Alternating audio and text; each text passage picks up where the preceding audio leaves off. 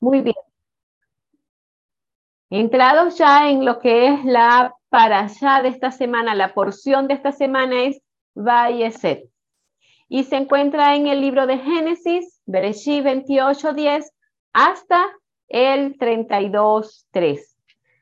A veces, cuando estamos viendo pues estas porciones, sobre todo las de Génesis, tienen bastantes historias, ¿verdad? Y sería imposible comentar aquí en este momento, tendríamos que tardar muchas horas en comentar toda la historia que abarca la porción de esta semana. Es bastante interesante. Continuamos con la vida de Jacob, ¿verdad? El patriarca Jacob, allí cuando este, después de estar, ¿verdad?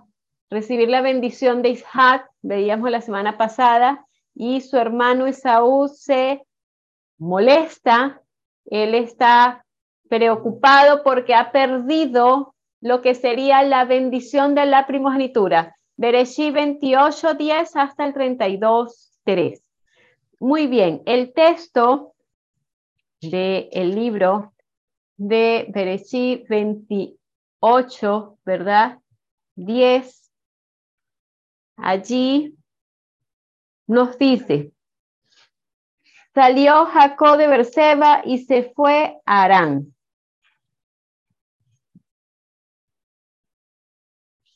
Jacob tiene que huir.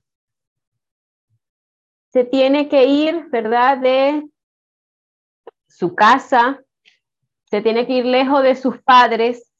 Isaac lo manda a irse para Arán, donde se encuentra la familia de su madre, donde se encuentra, ¿verdad?, sus tíos, para que busque allá esposa. Para ese momento, recordamos allí la historia, Esaú había encontrado esposa que no era de la que ellos querían que buscara, ¿verdad? De la que ellos querían que encontrara una esposa. Ya sabemos muy bien la, vida de lo que era de Isaac, ¿verdad? De Esaú. Ah, estaba en la casa, estaba en problemas, este, pues allí eh, tenía una vida diferente y no se había dedicado a lo que era como primogénito que le correspondía a la parte espiritual. Por su parte, Jacob se nos decía la semana pasada que habitaba en tienda. Y cuando nos habla de que habitaba en tienda es porque permanecía en la tienda del Señor estudiando la Torah. ¿Y con quién estudiaba él sobre Hashem y sobre todas las cosas? Con su abuelo Abraham, ¿verdad? Recordamos que cuando Isaac vende su primogenitura es cuando su abuelo Abraham muere. Cuando las personas en, en, la, en la parte hebrea mueren, ¿verdad? La costumbre es hacer guisados de lenteja. Y allí habían hecho precisamente guisados de lenteja. Sabemos que Isaac eh, había eh, vendido su primogenitura por un plato de lenteja, despreció lo que era el trabajo de ser un primogénito. Por supuesto, Esaú estaba enfocado su primogenitura en la parte económica, en el dinero, en los bienes, en lo que acarreaba todo lo que sería ser el primogénito, mientras que Jacob estaba dedicado a la parte espiritual. Quería, ¿verdad? Sobre todas las cosas, continuar el legado de su abuelo y de su padre. Abraham lo había instruido, lo había enseñado y Jacob había estado allí presto para eso. Rebeca lo sabía, habíamos hablado la semana pasada y Rebeca había encontrado, ¿verdad? Esa respuesta, quién era la persona que iba a continuar llevando el legado del patriarcado en la familia. Y ese era Jacob. Ella, por supuesto, quiso Em, ayudar a que eso se cumpliera, pero con todo eso no pudo volver a ver a su hijo porque ella murió mientras Jacob se encontraba huyendo de Saúl. Así que ahora, ¿verdad? En este texto que vemos aquí del 28.10 dice, salió Jacob de Berseba y se fue a Arán. Interesante, se va. Su padre lo manda a buscar esposa. Y vamos a ver allí que va en el camino, ¿no? Y llega a Betel. Y allí tiene ese sueño interesante que todos conocemos, el sueño de la escalera que estaba unida entre el cielo y la tierra. Tiene bastantes, ¿verdad?, explicaciones. Y una que podemos rescatar allí era, ¿verdad?, que él veía a los ángeles que subían y bajaban, estaban en constante ayuda, atención, ¿verdad? Entre el cielo y la tierra, ese cuidado constante que el Señor ha tenido allí entre el cielo y la tierra. Y también, ¿verdad? Simbolizaba esa, esa unión que iba a venir a ser Yeshua, ese camino, esa conexión que iba a realizar entre el cielo y la tierra, ese rescatar nuevamente. Y era como quien dice esa puerta, y así la, la bella Cot, este lugar, ¿verdad? Es la puerta del cielo. Aquí está el lugar donde puedo llegar allí a estar con, el Señor. Él, allí vemos ese sueño, ¿verdad? En Berechí 28, 20 al 22, que dice lo siguiente. Y Jacob, después que despierta, ¿verdad? Bueno, vamos a ver desde el 16 que habla de la puerta del cielo. Cuando Jacob despertó de su sueño, dijo, ciertamente el Señor está en este lugar y yo no lo sabía. Tuvo miedo y dijo, cuán venerable es este lugar. No es otra cosa que casa de Dios y puerta del cielo. Jacob se levantó temprano esa mañana, tomó la piedra que había puesto de cabecera, la alzó por señal y derramó aceite sobre ella y llamó a aquel lugar Betel, casa de Dios, aunque Luz era el nombre de la ciudad. Y Jacob hizo un voto, dijo, si Dios va conmigo y me guarda en este viaje y me da pan para comer y vestido para vestir, y si vuelvo en paz a casa de mi padre, el Señor será mi Dios. Y esta piedra que he puesto por señal será casa de Dios y de todo lo que des sin, falta el diezmo lo apartaré para ti. Allí vemos algo interesante. Habíamos visto que Jacob amaba a Hashem. Él estaba allí bien comprometido con Hashem, pero hace un voto especial, ¿verdad? Él le dice, si vas conmigo y me guardas, ¿verdad? Por el camino por el que yo voy. ¿Por qué hizo ese voto si él estaba con, conectado con Hashem? Incluso dice, será mi Dios. Pero es que el Señor era su Dios. Aquí hay algo interesante, ¿verdad? Él quería que el Señor velara por él en el camino y lo librara de algo especial lo librara, ¿verdad?, de la calumnia, de lo, que conocemos nosotros con la Shonara. Él había conocido quién era Labán, su tío. Sabía lo perspicaz que era, ¿verdad? Sabía tal vez lo tramposo que era su tío, había escuchado, conocía a su madre y seguramente le habían advertido cómo era Labán. Y él estaba preocupado, ¿verdad? Eh, dice que cuando nos encontramos en peligro físico, eh, debemos de tener especial cuidado de no hablar calumnias o de no hablar lo que se conoce en hebreo como la shonara.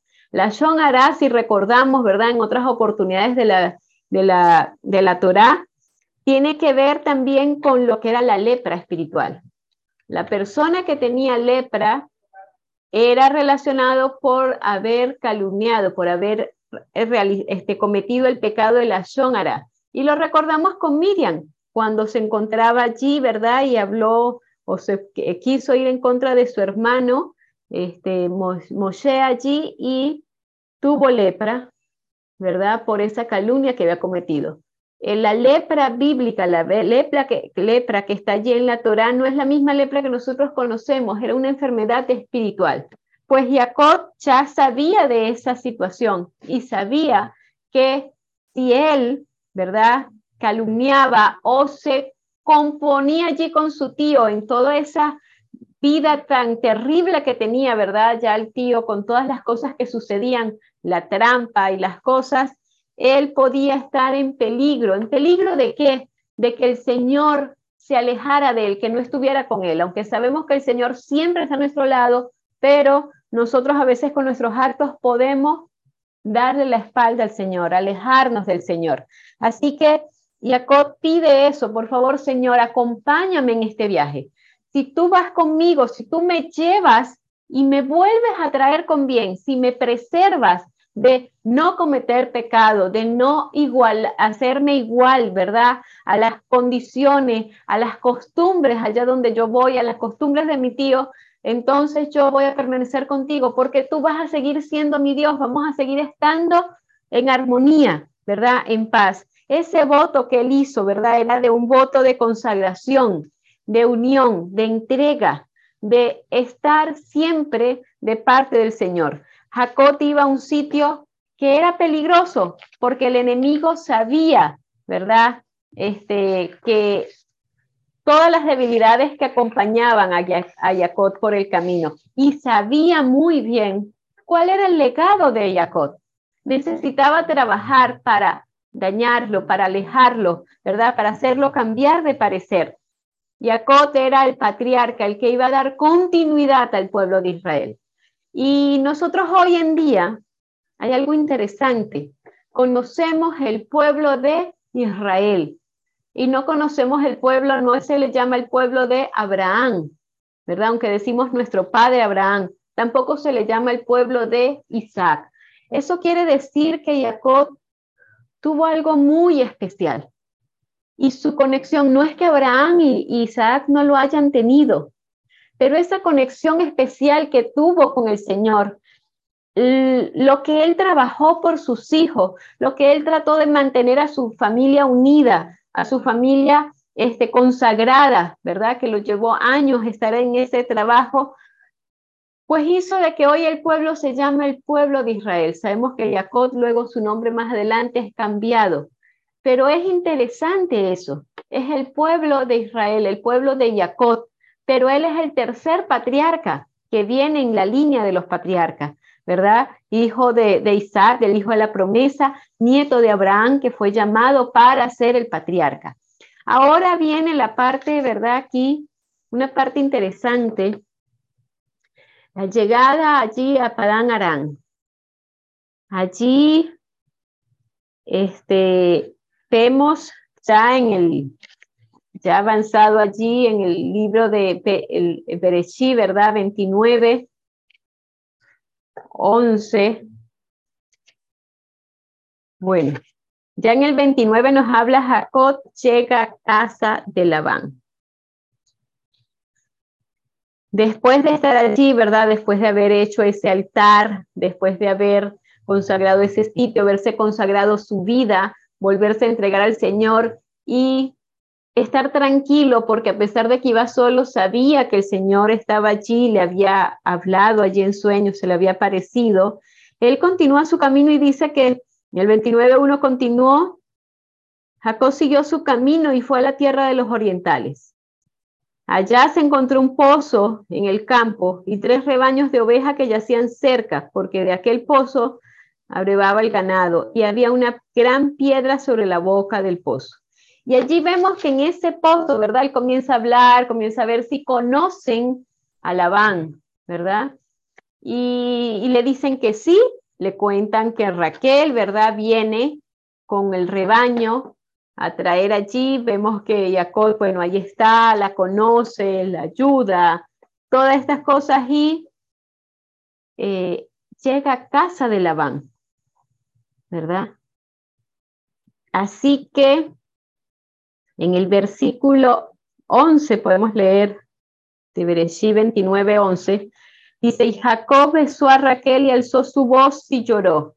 Qué alegría, ¿verdad? Tendría Jacob. Te había encontrado por fin a la familia, había salido camino hacia esa tierra de los orientales, pero exactamente no sabía ni conocía. Continúa diciendo, Jacob había dicho a Raquel que él era pariente de su padre, hijo de Rebeca, y ella corrió y dio la noticia a su padre. Tan pronto como Labán oyó la noticia de Jacob, hijo de su hermana, corrió a recibirlo, lo abrazó y lo besó y lo llevó a su casa. y él le contó a Labán todas las cosas. Y Labán dijo, ciertamente hueso mío y carne mía eres. Y estuvo con él durante un mes. Aquí hay una parte interesante. Jacob checó a la tierra de Padán Arán allí, a la casa de su tío con las manos vacías. Y vemos que cuando Isaac lo manda a casa de su tío Labán, le dice para que busque una esposa. En ese tiempo, ¿verdad? Si alguien mandaba a alguien a buscar una esposa, generalmente iba con riquezas. Y si recordamos la historia de Isaac, ¿verdad? Cuando eh, Eliezer, Abraham manda a buscar esposa para Isaac y manda a su siervo Eliezer, lo manda con grandes riquezas para ir a buscar la esposa. Labán había sido partícipe de ello, había sido testigo de ello, ¿verdad? Así que cuando me imagino, porque Labán era una persona, bueno, me imagino, no, según el Midrash, según los registros, ¿verdad? Se dice que Labán era una persona muy codiciosa. Y cuando supo que venía Jacob, ¿verdad? Eh, bueno, trae riqueza, trae bastantes cosas con él, pero se encuentra ¿verdad? Se dice en el Midrash que se llevó una decepción cuando encuentra allí a Jacob con las manos vacías. ¿Y qué pasó? Dentro de los relatos que se encuentran, ¿verdad? Registrados, se tiene que efectivamente Isaac no manda a Jacob con las manos vacías, lo manda con bastantes riquezas para que fuese a este, encontrar una esposa allí en la familia de su tío. Isaac, eh, con nosotros recordamos la historia la semana pasada, cuando estuvo eh, con el rey Abimelech. Abimelech eh, primero no quería, ¿verdad?, que él estuviera allí en su derredor y después quería hacer pacto con él, negociación con él. Se dice que Isaac se hizo muy rico cuando pasó ese periodo de prueba, de hambre, de sufrimiento que se tuvo que ir, ¿verdad? No pudo ir a Egipto por cuanto él había sido este, apartado para el sacrificio, pero se le permite ir allí a, a los amalecitas. Así que ahí se hizo muy rico. Isaac no era un hombre pobre, tenía con qué darle a su hijo, incluso tenía también para darle a Esaú y él quedarse con dinero. Entonces, en el relato en el Midrash, en todo lo, lo que está en los registros hebreos, se cuenta que efectivamente Jacob salió con mucha riqueza camino a Padán Aram para encontrarse ya con su tío y una esposa. Pero Esaú estaba muy molesto. Él quería todo el dinero, él estaba molesto y quería matar a su hermano, le había quitado su dinero, su primogenitura, lo que él creía que le correspondía solamente a él. Así que, este, mm, como quería alcanzarlo, ¿verdad? Se dice que este, mandó, en lugar de ir él, dice que mandó a su hijo Elifaz para alcanzar a Jacob y matarlo. Esa es la orden que Saúl le había mandado a su hijo Elifaz. Y se dice que cuando Elifaz, el sobrino, ¿verdad? El hijo de, de Saúl, se encuentra con Jacob, le cuenta, le comunica lo que su padre le ordenó. Le dijo, mira, tengo que matarte. Mi padre me pidió que te matara para que, este, porque bueno, tú le quitaste su herencia, tú le robaste su primogenitura, aunque sabemos bien que Jacob la despreció, la entregó y que no era la primogenitura de lo que realmente el Señor eh, había llamado a esa primogenitura de ser un sacerdote para su familia. Aquí, eh, cuando él le comunica, ¿verdad? Jacob le dice, una persona pobre es equivalente a una persona muerta. Toma todos mis objetos de valor y se considerará como si me hubieras matado. ¿Verdad? Por lo tanto, Elifaz, tomó todas las posesiones de Jacob y se las llevó a su padre Esaú. Entonces, Jacob llegó a Arán con las manos vacías, sin nada. Y es por ello esa parte, ¿verdad?, que se tiene, porque es como también inexplicable, ¿cómo es posible que Isaac mande a Jacob así a la deriva sin nada y a buscar una esposa? ¿Cómo, cómo es esa parte, no? Y esta es una de las partes de las explicaciones que hay en el. Una persona sin riquezas era semejante a una persona muerta, por lo cual llévate todo, ¿verdad? Y yo me voy. Pero Jacob tenía algo más, porque contaba con la protección del Todopoderoso. Él no estaba solo, esa era la diferencia entre Esaú y él. Esaú quería la riqueza material, la riqueza terrenal, pero Jacob esperaba algo mejor. Él no le importaba lo material, lo material se lo proveía Dios, porque él se iba a preocupar por lo material. A él lo que le importaba era estar bien con el Señor. Y por eso recordamos ese texto de ahora, si vas conmigo, si me acompañas, si eres mi Dios, entonces, ¿verdad? Yo voy a regresar con bien y tú serás mi Señor por siempre. Él lo que le importaba era no caer, no ceder a la tentación, no ceder al pecado, al lugar donde él iba, no era el mejor lugar, no era la mejor compañía, era un hogar, ¿verdad?, donde no había la parte de la adoración al verdadero Dios y donde él tenía que proponerse ser un adorador del Señor. Por supuesto, ¿verdad? La allá tiene mucha información, incluso está la información del casamiento de Lea, de Raquel, ¿verdad? Los años que trabajó Jacob por eso. Jacob se hizo rico, muy rico, estando allí con Labán. Imagínense ustedes, llegó con las manos vacías, pero salió con las manos sumamente llenas, tan llenas que cuando Isaac lo encuentra, ¿verdad? Que lo veremos en otras para eh, siguiente, se da cuenta que tiene tanta riqueza que no le va a quitar la suya, así que ¿para qué lo va a matar? Si tiene lo suficiente para vivir.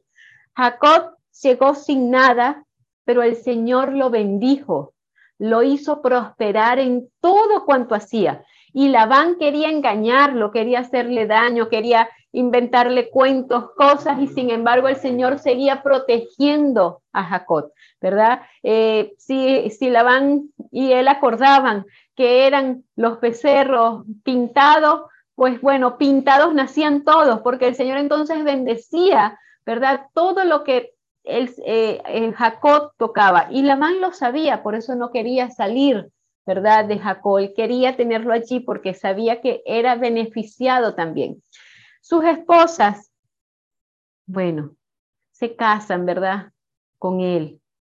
Em, en una parte de la porción de esta semana hablaba de Lea, reclamándole a Raquel que le quitó a su esposo. Pero recordamos también que Raquel fue muy bondadosa en no descubrir a su hermana. Eso no había sido un secreto de que iban a entregarle a su hermana en casamiento. Así que, y podían saberlo. Se cuenta en el Midrash que eh, Raquel y, Jacob, conociendo a su padre y todo lo, lo inventador que era, lo tramposo que era, podía ser de verdad que eso sucediera. Así que ellos hacen un acuerdo como para reconocer si sí o no iba a ser ella su esposa.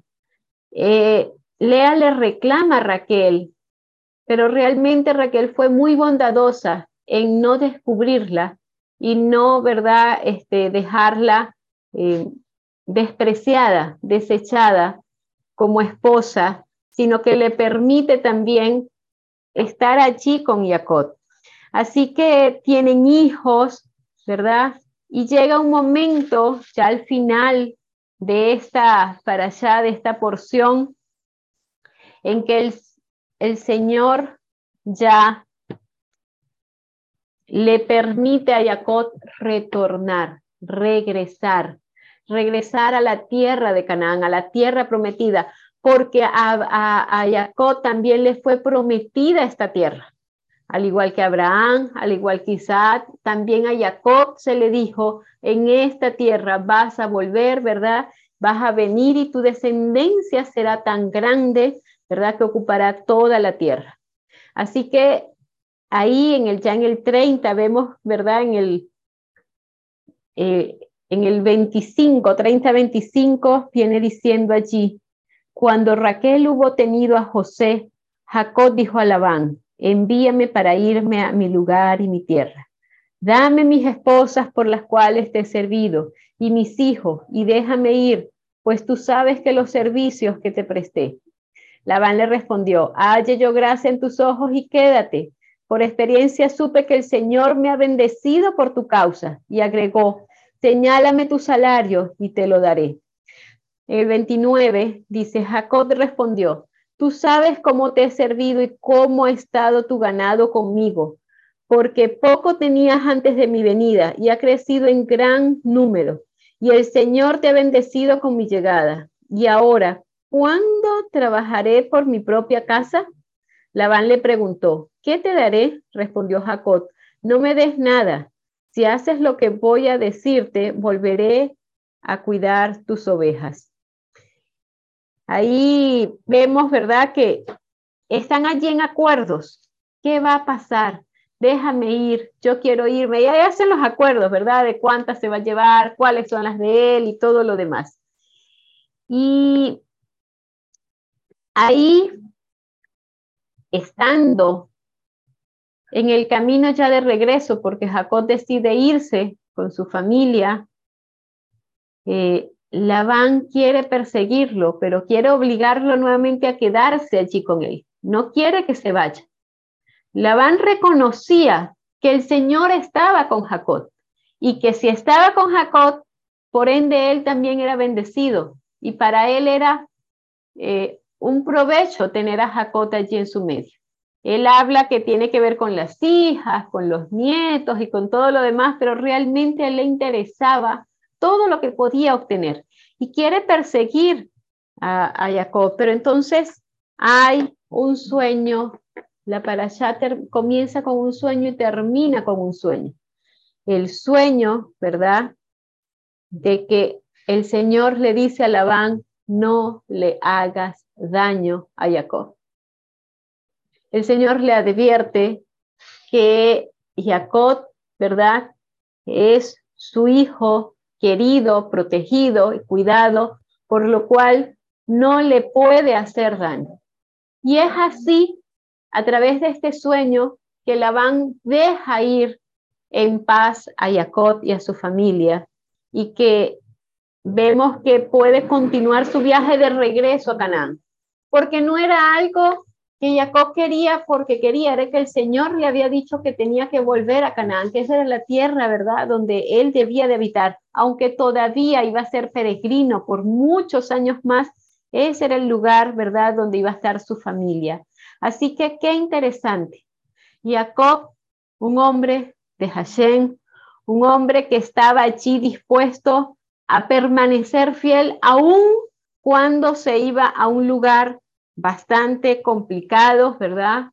A casa de su tío, lejos de su padre, lejos de la tienda de su padre, allí del lugar donde había él estudiado y, estando allí protegido, pero todo ese aprendizaje le se propuso en su corazón ser fiel al Señor. Y el Señor lo bendijo. Y vemos allí cómo la mano del Señor va allí a su lado y cómo, ¿verdad? Él prospera, no solamente en lo que es la parte material, también en la familia, pero en su parte espiritual.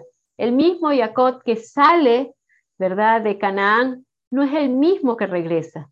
El que regresa es un Jacob diferente, un Jacob cambiado, un, Jacob que ha aprendido grandes cosas y grandes lecciones en su camino. Y, se, y por lo visto, ¿verdad? Por lo que tenemos, él se cuidó de no cometer la shonara, se cuidó de no cometer calumnia, estando allí para que su vida fuera preservada, para no tener, ¿verdad?, complicaciones y que el Señor pudiese estar a su lado. Cuando nosotros estamos en cuentas con el Señor, obedeciendo su palabra, obedeciendo sus mandamientos, el Señor está con nosotros también. Y siempre lo decimos, no debemos, ¿verdad? Tener temor de las cosas que nos puedan suceder si sabemos que estamos de parte del Señor, porque es el Señor el que lucha con nosotros, el que va a nuestro lado, el que nos ayuda, el que vela por nuestras pisadas. Si nosotros decidimos ir aparte del Señor, entonces ahí sí tenemos que tener cuidado, porque nuestra vida no va a ser grata. Puede, que, puede parecer que nos va bien, pero eso no va a perdurar.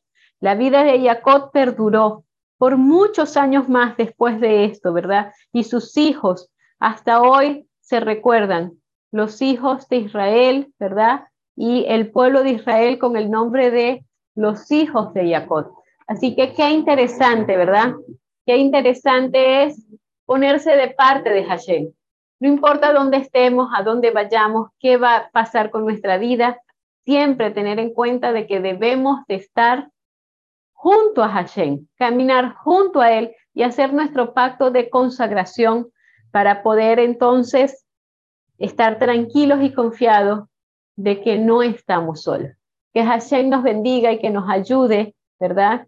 A meditar en estas palabras, en estos personajes y a poder imitar también lo que fueron sus acciones para que nos ayude a ser cada día personas de bien. Shabbat Shalom. Gracias.